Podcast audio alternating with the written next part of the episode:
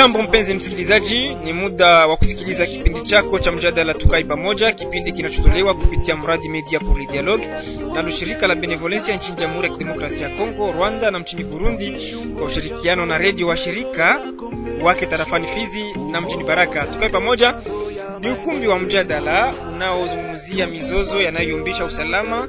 Lengo ni kutaka kuziweka pamoja jamii zote zinazoishi katika nchi za maziwa makuu.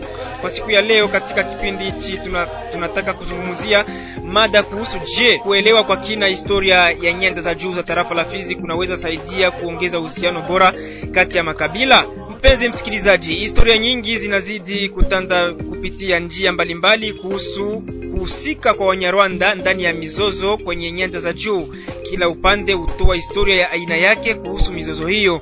Historia ya hivi karibuni ni ile ya mbunge wa taifa wa tarafa la Fizi Claude Misare aliyesema kupitia kipindi redioni tarehe makumi mbili na nne Oktoba iliyopita kwamba Wanyarwanda kabla ya mwaka wa 1996 walikuwa wafugaji na walikuwa wakiishi na wenyeji wa Kongomani bila tatizo. Misare alisema baada tu ya wao kubadili jina kwa kinguvu na kuitwa Wanyamulenge wamekuwa adui wa nchi ya Jamhuri ya Kidemokrasia ya Kongo. Misare ameyasema hayo baada ya masemi ya mbunge mwingine wa tarafa hilo hilo la Uvira, Moise Nyarugabo, ambaye alisema mbele ya vyombo vya habari pa Kinshasa tarehe 19 Oktoba mwaka huu kuwa mbinu nyingi zimewekwa na wamajimaji pamoja na jeshi la taifa ili kuangamiza kabila lake la Wanyamulenge. Masemi hayo ni mengi hadi kusababisha kuyumbisha uhusiano kati ya makabila yote.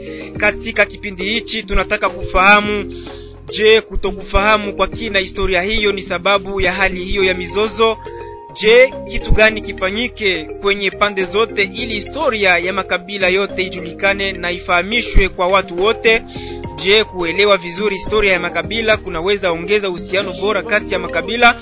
Kwa kuzungumzia mada hiyo, nina walikwa wangu hapa, wajitambulishe wenyewe. Jambo sana ndugu mtangazaji, Tunda Maisha Albert, kiongozi wa shirika raia katika jiji la Baraka. Orfe Yamone Akamengele, mtafiti wa mambo ya kisiasa mwenye kujitegemea. Na katika kipindi hichi tuko naye Bodwe Kabailamia Wesi ambaye atatuangazia kidogo kuhusiana na historia za makabila katika nyanda za juu za tarafa la Fizi kwa upekee na eneo hili la mashariki mwa Jamhuri ya Kidemokrasia ya Kongo kwa ujumla. Mwendeshaji wa kipindi niite Ibrahimu Biaombe. Kipindi kinatolewa na redio wa shirika kwa benevolence ya Grand Lake. Unaweza kushiriki nasi kwa kutoa ulizo wala pendekezo kupitia SMS ku 081 27 98 98 8 081 27 98 98 8 au ku 099 90 91 099 90 91 101. Karibu tena.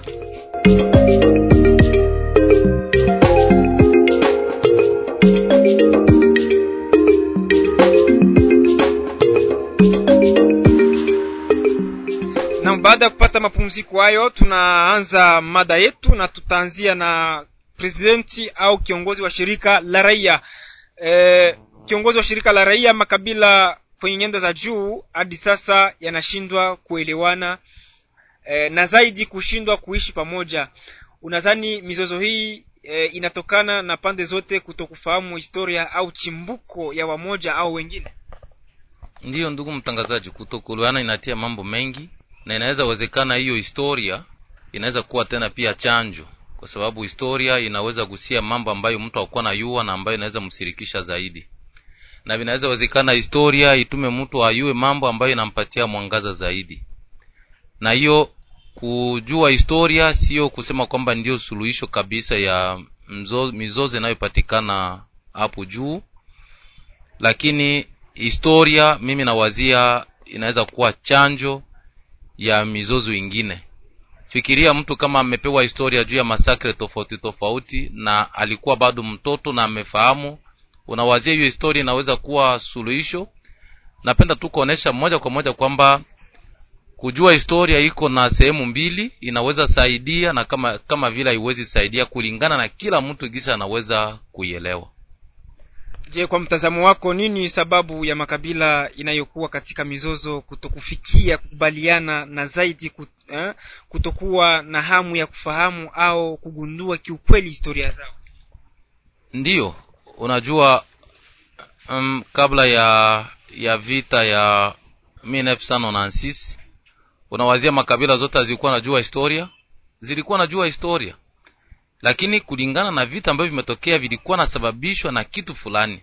Na ukiangalia tangia huyo mwaka mpaka hivi ndio inasababisha uh, usalama katika eneo hizo za juu. Kwa sababu kila watu walijua malengo ya ile vita na kila watu walijua kwa nini. Fikiria mbele ya vita hawakukuwa wenzetu hawakukuwa naitiwa wanyamulenge na baada ya vita walianza itiwa wanyamulenge na wakapata nationality. Unawazia hiyo ni ni ni sehemu kidogo ambayo haiwezi kuwa chanzo na wale ambao wanaweza kuwa wameelewa kwamba ni kawaida kunaweza kuwa na wengine ambao hawaelewi. Na hiyo ndio sababu ambayo mimi naweza kusema kwamba ndio chanzo siyo historia. Kwa sababu mambo ya 1996 haiwezi kamatiwa kabisa kama ni historia ya kati ya wanyarwanda na na makabila makabila mengine lakini ni mambo ambayo watu wameishi ambayo wameona na ambayo wanaendelea kuona ndio inaendelea kusababisha hii e, lakini bwana orfe tunafahamisha tuna wasikilizaji kwamba wewe ni wewe ni mtafiti wa mambo ya siasa na unatoa mtazamo wako e, katika kipindi hichi. E, unadhani kwamba kutokufahamu historia ya, ya wamoja au ya wengine inaweza kuwa sababu ya ya mizozo hiyo kwenye nyanda za juu huko juu? Asante sana ndugu mtangazaji. Kwa kweli kutokufahamu historia inaweza kufanya wengine kuingia ndani ya mizozo kwa kutaka na labda kwa kusukumwa na watu wengine. Nasema vile kwa sababu gani? Wakati mtu anaambiliwa historia tofauti na ukweli itamfanya ule mtu kuanza ingia katika hali za, ku, za chuki. Na hizo hali za chuki zitamfikisha mahali ambapo ataanza kufanya vitendo visivyokuwa vya kweli. Na kwa yule anayepewa historia na yule anayesubiri uh, ku uh, yule anayepana historia na anayepokea kunakuwa utofauti wa kuhelewa na kushika vema na kuheshimisha historia. Kwa sababu gani? Kuna watu ambao baada ya wao kujua ukweli wa mambo wanataka kufalsifie ile jambo ambalo lililokuwa kweli na kutaka kupeleka pembeni kwa ajili tu ya malengo fulani hii ambayo tunaita interet personnel. Wanakuwa na malengo watu mamoja. Sasa kwa kutaka wafikirie yale malengo inabidi waende kwa upande wa kutaka kuharibu historia. Inaweza kuwa kwa kundi ambalo linalojidai eti wao ndio wenye wenye vitu ama wenye kwao. Na saa zimoja inaweza kuwa kwa upande wa wale ambao wanaodaiwa kuwa sio wenye vitu ama wenye kwao. Ni upande mbili hizo ambazo wanaweza kufanya historia ilete jambo fulani la utengano ikiwa hawatalielewa vizuri na ikiwa hawatalishika vizuri na kulitekeleza kama vile ipasavyo e, unadhani ni nini inaweza tokea matukio ha? nini inaweza tokea licha ya ya kuwa historia ya kweli inatolewa eh, na wengine kuto kuikubali unaona matokeo inaweza matokeo mwishowe wa kutekeleza historia ya uongo ama kukamata historia isiyokuwa ya kweli ni haya ambayo leo tunayoyaishi lakini historia ya kweli huenda iko na ile historia ikitolewa unazania una watu tena wakufikia kuikubali unaona nini itatokea? Ndiyo historia ya kweli yu iko na watu wakiitekeleza basi upande zote pande zote mbili ambazo zinazokuwa katika mizozo wanaweza kubaki kimya kwa sababu sheria itakuwa inafuatilia yule ambaye hatatekeleza uh, lile ambalo litakalo uh, kanushiwa i, i, na lile ambalo linakubalika kama vile ukweli. Ha? na nitatoa mfano kwanza kwa hiyo historia ambayo watu wengi wanafanya historia kuwa mbaya. Mfano wa bibilia kati ya uh, yakobo na esau. Aliyebadilisha historia ya wale wana wawili alikuwa mama yao. Na wakati alipobadilisha ya kwamba wewe utajifanya hivi ili baba yako aelewe kama wewe ndo mkubwa. Basi mama akakuwa anachanganya mambo pale na ikamfanya yule aliyeambiliwa uongo kubakia na kichwani mwake ya kwamba ni yeye ndiye mkubwa. Na hapo historia ikachafuka. Matokeo yake ilikuwa nini? Mdogo na mkubwa hawakupatana tena. Huyu anaanza kimbia mkubwa asimuue mkubwa naye anafuatilia mdogo na ile ikaleta vurugu. Hadi sasa ni familia ambazo hazipatani uh, katika maisha ya, ya sasa ambayo tunayoyaishi. Na nitarudia sasa nyuma kidogo kwa historia haya yote yanatoka katika uh, mwaka ambao wakoloni walikuwa bado kufika katika nchi ambayo tunaita leo ya kidemokrasia ya Kongo. Hapo ilikuwa ni wakati mwishoni mwa karne ya kumi na nane ambapo kulikuwepo kundi la watu ambao wanaitwa wachungaji wa nyama ama vifugo vinavyoitwa wafugaji ng'ombe, walikuja kutafuta mahali ambapo watalisha, na walipofika katika tarafa la Mwenga uh, wakapokelewa na washef wa chef loko wami wa asili walipofika tarafani Fizi walipokelewa vile vile na hapo waliishi maisha yao vizuri walilisha ngombe zao vizuri kwa sababu walikuwa wanajitambua ya kwamba wao wanakuja tu kutafutia vifugo vyao nafasi ya kula majani. Basi hiyo ilipita hiyo vage ikafika wakati ambapo kwa mwaka wa eh, 1960 katika nchi ya Rwanda pakatokea vurugu. Na hizi eh, vurugu zilitokana na nini? Wakati nchi inaanza tafuta kupata uhuru wake na huu uhuru aliupata katika mwaka wa elfu moja mia tisa makumi sita na mbili. Wakati walikuwa katika zile vurugu za kutaka kupata uhuru kukaonekana kundi la watu wengine ambao walikuwa katika uh, walikuwa watusi wakaanza kuona hapana hizi vurugu zinaweza kuleta matatizo.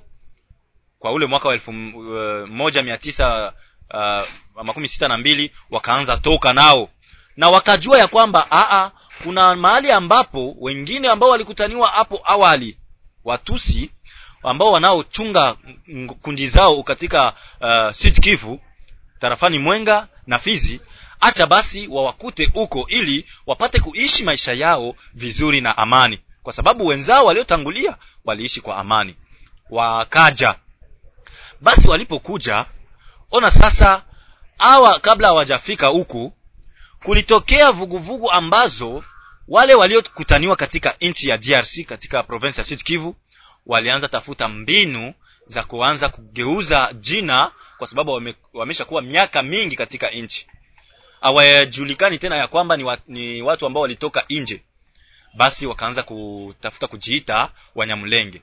Na unajua historia ya wanyamlenge mlenge ni nafasi ambayo uh, inakuwa katika tarafa la uvira hapo hiyo unajua ndugu mtangazaji.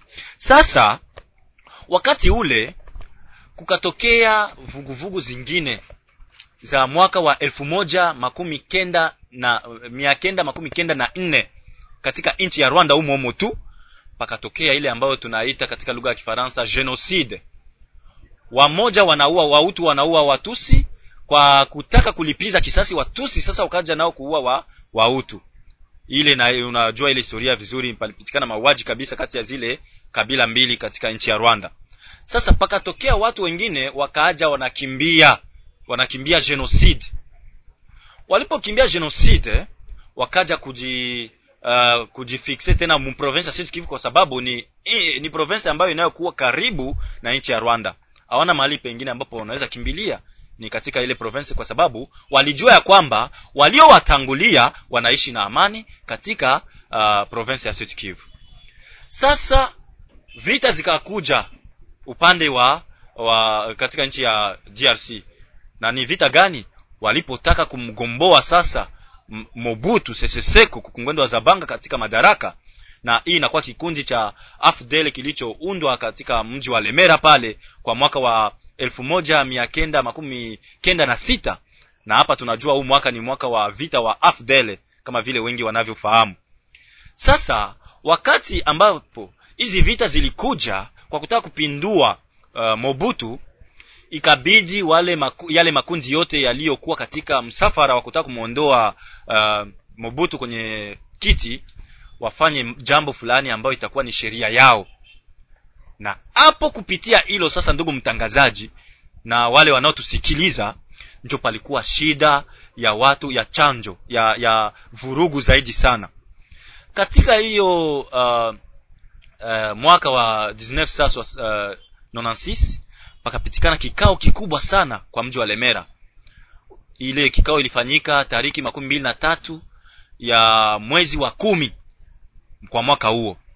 Na wakafanya vipengele ambavyo ilikuwa katiba yao ama sheria iliyowaongoza wao. Na katika hiyo sheria ndugu mtangazaji vipengele viwili zaidi sana vilileta shida shida kubwa. Kipengele cha kwanza ndugu mtangazaji ni hiki wana uh, kinakuwa kipengele cha tano katika ile akoro wanaita akor de lemera wanasema ya kwamba wakati muungano huo wa afdel utakamata uh, mamlaka madaraka katika mji wa kinshasa basi patapitikana ugawanyaji wa kipekee ugawanyaji wa kipekee kwa wale ambao wanaokuwa wanaokuwa katika muungano.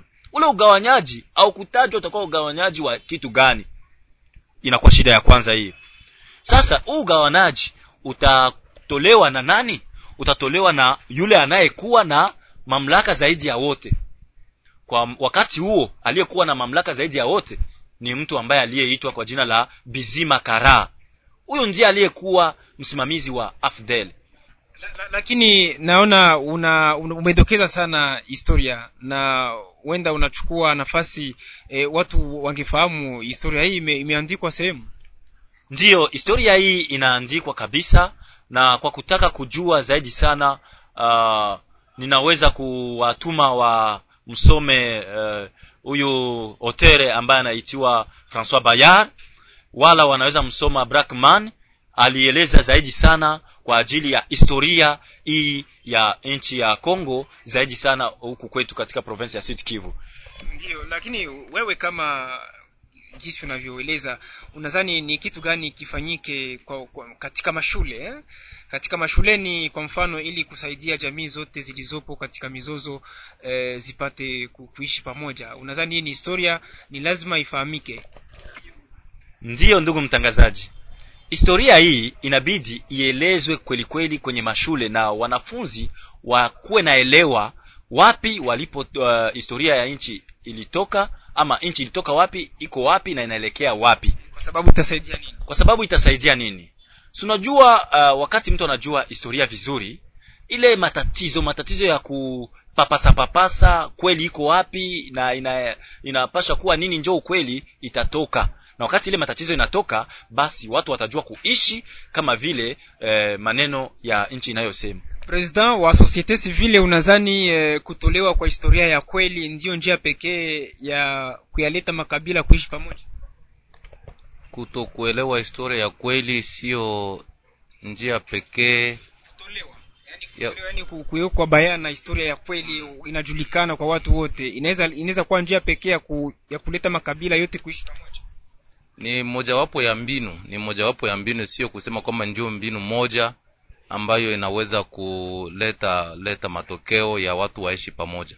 Na nawazia vipindi kipindi kilichopita tuliwahi kuongelea nini ndio tatizo kubwa na nini ndio inaweza kuwa suluhisho kubwa ili makabila yaishi kwa amani. Tulisema mengi na watu walikuwa na wazia wengine vikao na vikao ambavyo vimefanyika sehemu zote saa zingine ndio suluhisho.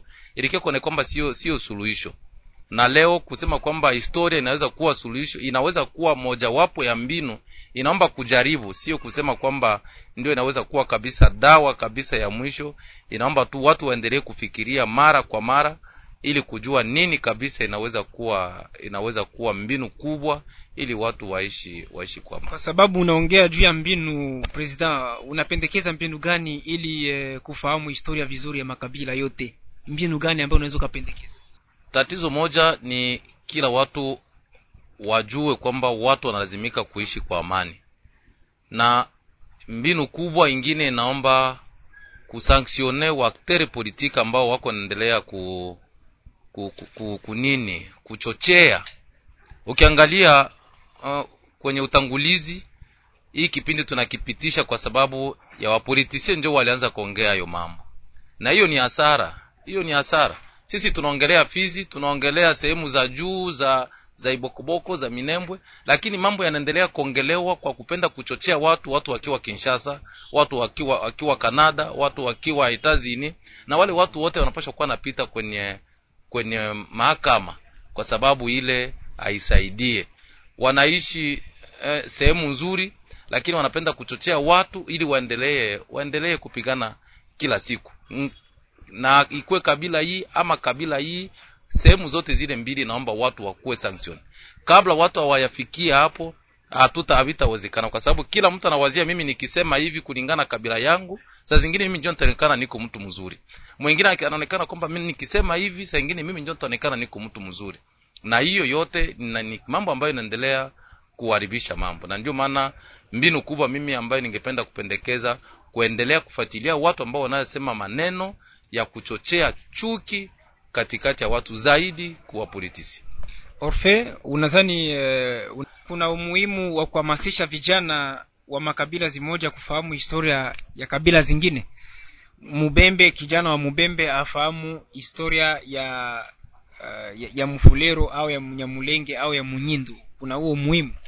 Umuhimu kabisa ni kama vile sisi leo tunajua historia za wazungu tunajua historia za watu mbalimbali nchi fulani fulani. Kwa sababu gani na kwetu watu wasijue historia ya hawa wala ya wengine?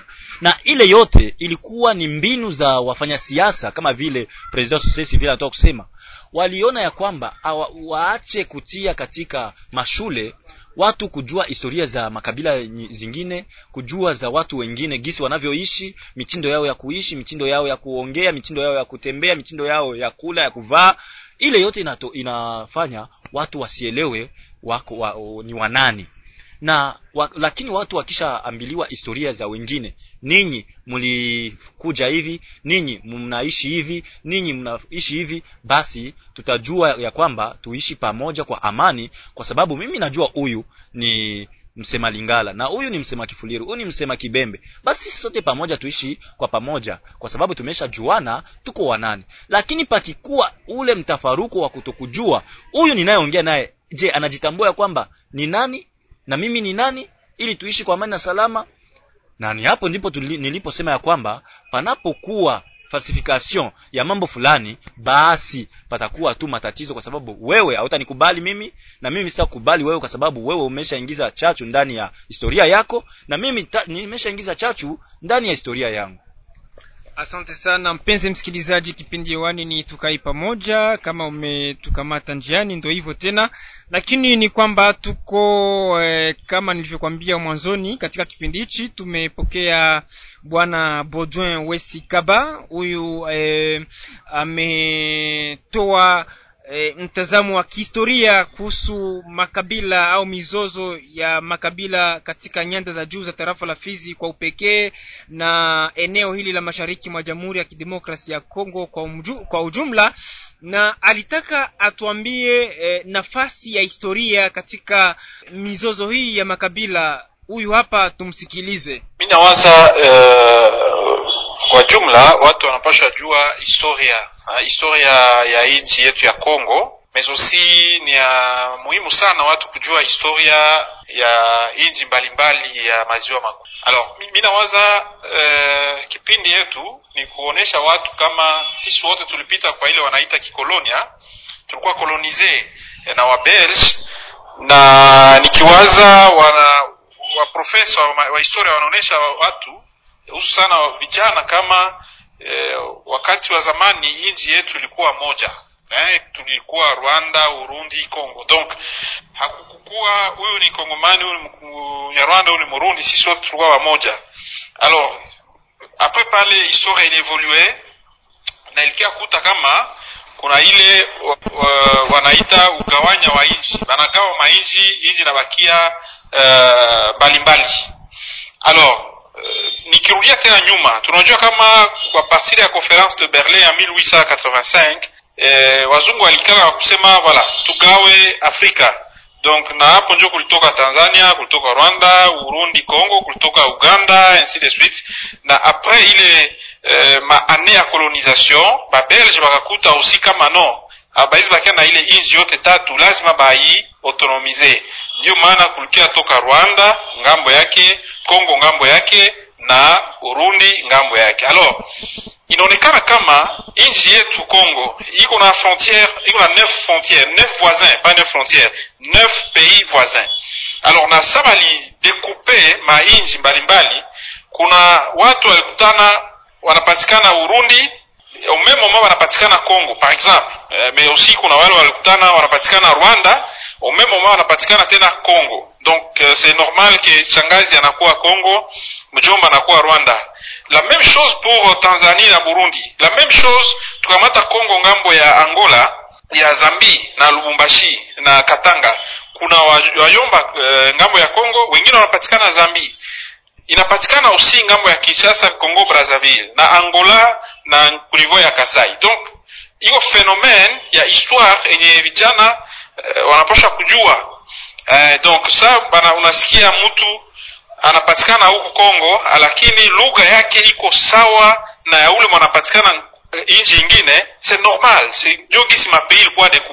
Na pana aussi exemple ya ng'ambo ya ya Nord Kivu, kuna kabila moja inapatikana Kongo wanaita Wanande na pia Wakonzo nao wanapatikana Uganda, wanasema lugha moja na wiko na Bami, Bami ni wamoja.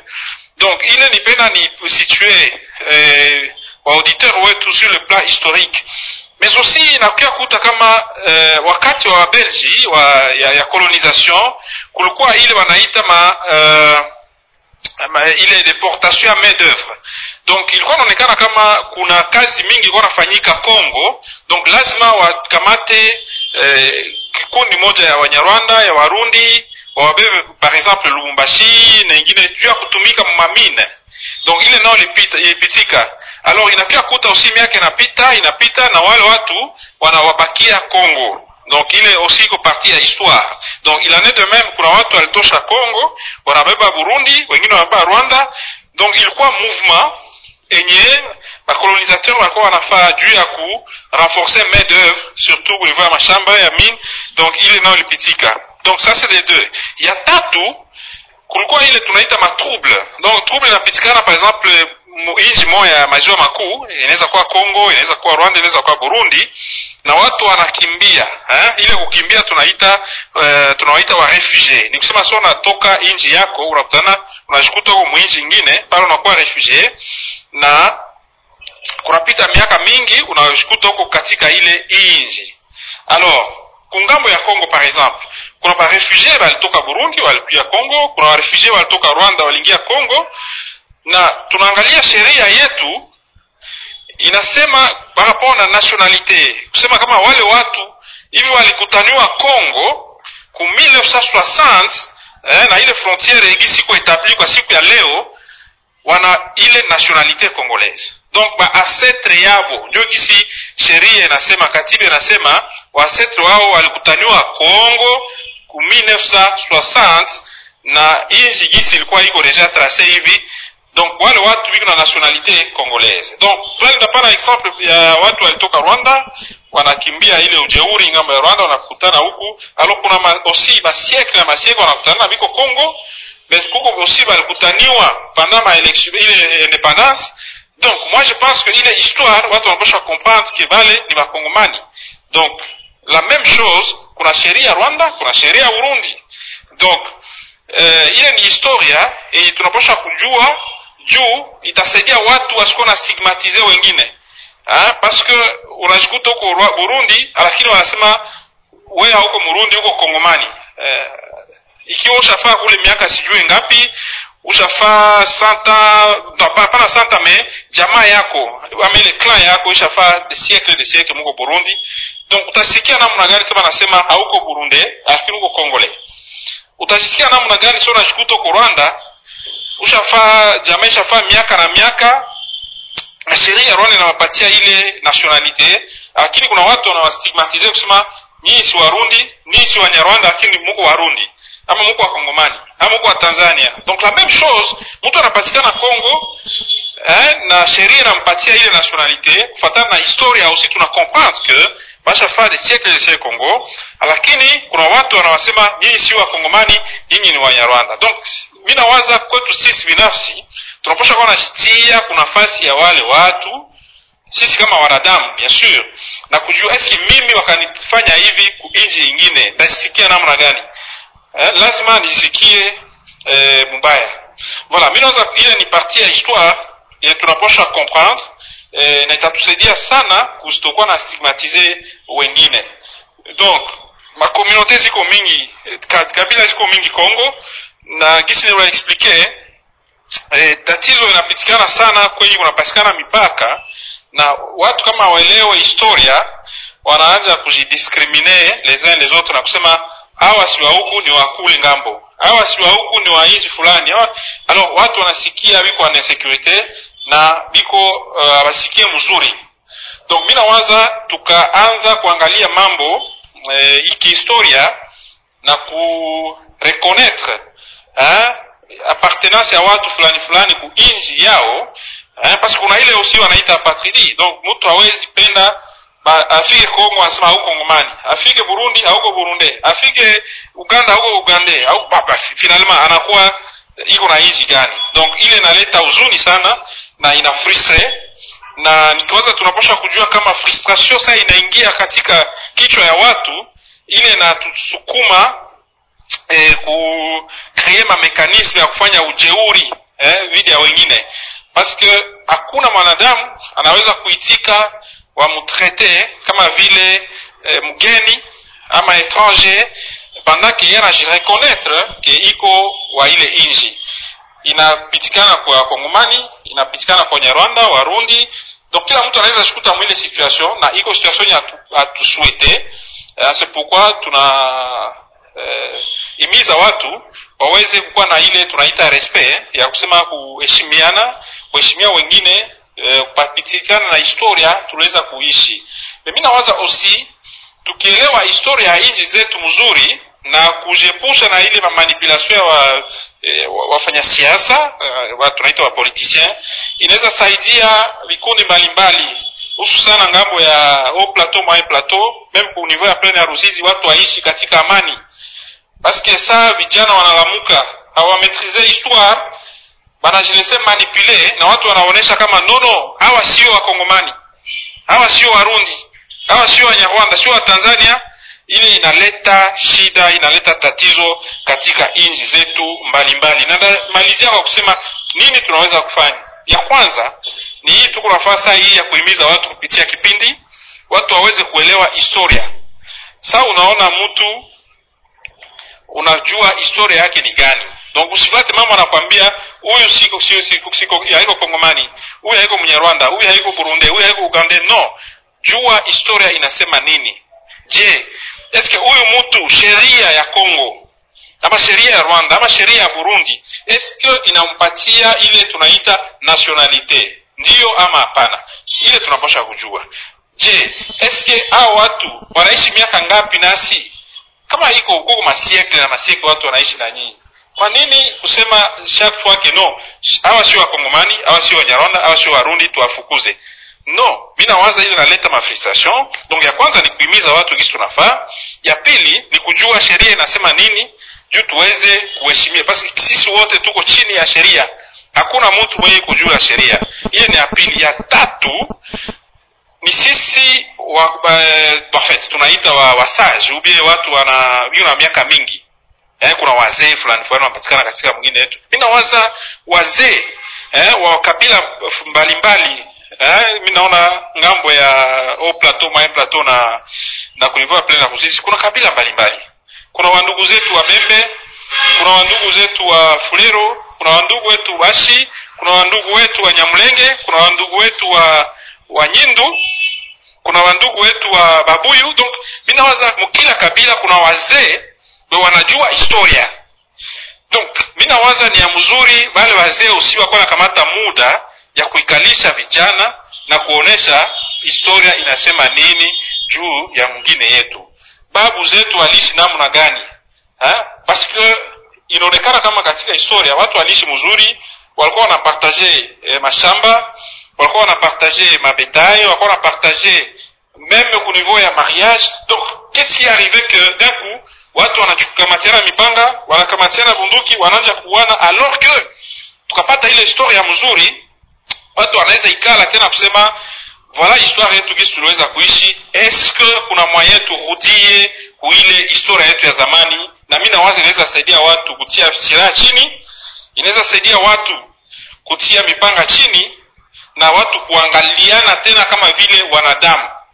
Paske saa unaona mwingine unamwangalia na macho yenye haumurekonete kama vile etre humain sa weye ile inaleta ujeuri. Eh? na inaleta ujeuri na ndio unakuta watu wengine wanamanipule kusema wale sio watu tuwafukuze directement watu wanakamatiana bunduki. Donc mi nawaza tujue historia yetu nasema nini na wazee wetu watusaidie kwa kuveikule historia ya mzuri parce que generalement wanatia tu historia mbaya kuonesha kulikuwa vita kulikuwa hivi ce que hakuna aussi historia ya mzuri yenye iliweza kupita kupitika katika vikundi yetu mbalimbali eh, katika kabila zetu mbalimbali? Ce que hakuna historia mzuri mais iko si kazi yenye walimu kunivyo ya masomo wanaweza kufanya. Na iko si kazi ya mashirika mbalimbali ma ONG national international kuna si agence ya nations unies inapasha kufaa kurenforce ile ma projet ile ma programme inasaidia vijana kujua historia inasema nini eh, kurenforce uh, connaissance ya vijana kujua namna gani babu zetu aliishi kati yao. Kwa nini hawachukuliana mipanga? Kwa nini hawakuuana? Sasa kwa leo sisi vijana tunauana juu ya nini? Mi nawaza itakuwa ya mzuri sana na ile ni proposition mi napana mais aussi mi naweza propose e, vipindi kama na hii iweze kupita mara mingi. Mekushukua tu emission. Kuwa aussi ma activité ku niveau ya, ya macommunauté. Juu ya kuelewa histoire. Donc une sorte ya carrefour kati ya wazee na vijana waweze kupartage tunajua kama afrique iko si constitué na ile tunaita uh, histoire hein, surtout oral hein, parce que tunasikia maadisi fulani fulani wanatuelezea tunasikia mahadisi me generalement leo ni mahadisi tu za vita hadisi za kuwana hadisi me kuna pia hadisi mzuri yenye wanaweza kuelezea watoto. Paske kunivoyo si ya famille ndio kunatoka ile chanjo ya kusema wale si si sio wakongomani wale sio wanyarwanda wale sio wa, wa, wa, wa, wa, wa burundi wa burundi ile inaanza usi katika jamii zetu katika jamaa uh, excuse donc nikisema katika jamaa wazazi nao wana pia ile devoir ya kuhimiza watoto eh, na kuwaonesha historia ilienda namna gani tunaishi namna gani sheria inasema nini mimi itakuwa mzuri. Donc partager ile information ni ya lazima sana. Aksanti Naam, huyu alikuwa Baudouin Wesi Kaba ambaye ametoa mtazamo wa kihistoria katika nyanda za juu, historia e, mtazamo wa kihistoria wa makabila katika nyanda za juu. Na tunaelekea mwisho wa kipindi chetu, lakini e, tutakimaliza na swali moja.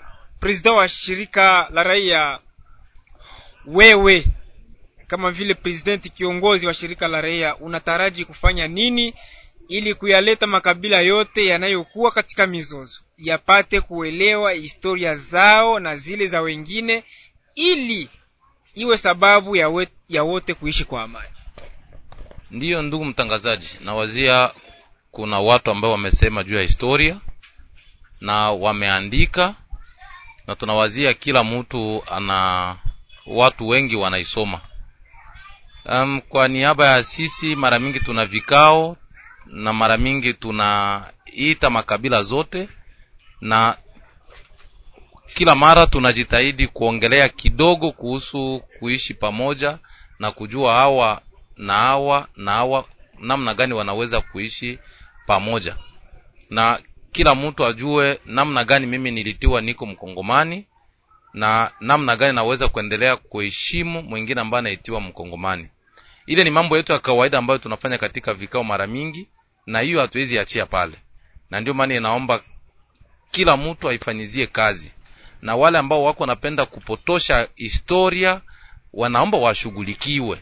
Ili watu wasikuwa wanafanya kazi na wengine wanabomoa wanabomoa kazi ambayo wange wanafanya. Hilo ndio ndugu wa mtangazaji ambayo ningependa kuomba kwa sababu sisi kama vile shirika raia tunaishi na makabila yote tunafanya vikao na makabila yote tunafanya maandamano na makabila yote tunafanya mauchaguzi na makabila yote hiyo ni kupenda kuonesha kwamba tunayua historia na tunaambia watu historia. Lakini kuna watu ambao wanapenda kuvuruga na kuvunja yale ambayo yanaendelea kufanyiziwa kazi. E, ndugu Orfe, tunaelekea mwisho wa kipindi. Unataraji wewe kama vile analyst katika e, e, mazungumzo yetu haya, unataraji kufanya nini ili kuyaleta makabila yote yanayokuwa katika mizozo yapate kuelewa historia zao na zile za wengine, na iwe sababu ya wote kuishi kwa amani, kwa sababu amani ni jambo la kila mtu. ndiyo amani ni jambo la kila mtu na kila mtu anabidi ajumuike ili uh, tupate kuishi kwa amani uh, kupitia lile ambalo umetaka kujua ama lile ambalo umeuliza ndugu mtangazaji inabidi watu sisi kwanza binafsi wakongomani wote hasa zaidi haya makabila ambayo yanayokuwa huko juu kupata kurudilia uh, hali ya waliokuwa wakiishi hapo kale.